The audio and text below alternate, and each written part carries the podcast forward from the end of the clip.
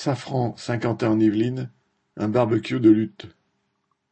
Après le succès du premier débrayage mardi 23 janvier, les salariés de Saint-Quentin ont remis ça jeudi 25. Il y avait toujours beaucoup de monde et cette fois-ci, le cortège est allé à la cantine parler notamment aux collègues des bureaux, qui sont évidemment aussi concernés.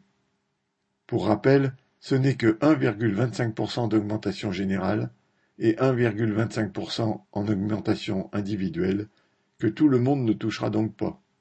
Les hausses seront donc à peine visibles sur la fiche de paye. La colère est bien là. Dès mardi 30 janvier, les travailleurs ont été encore très nombreux à se retrouver sur le parking pour un barbecue de lutte. Des collègues des bureaux et même des cadres étaient présents, en plus des ouvriers et techniciens des ateliers, ainsi que des collègues de Corbeil. Et cette fois, le débrayage a duré au minimum deux heures, en fin d'équipe du matin, de même qu'au début de celle d'après-midi.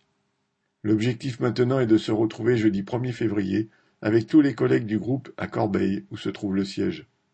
La direction a cru que sa proposition, entre guillemets, ridicule, passerait sans problème. Elle s'est trompée.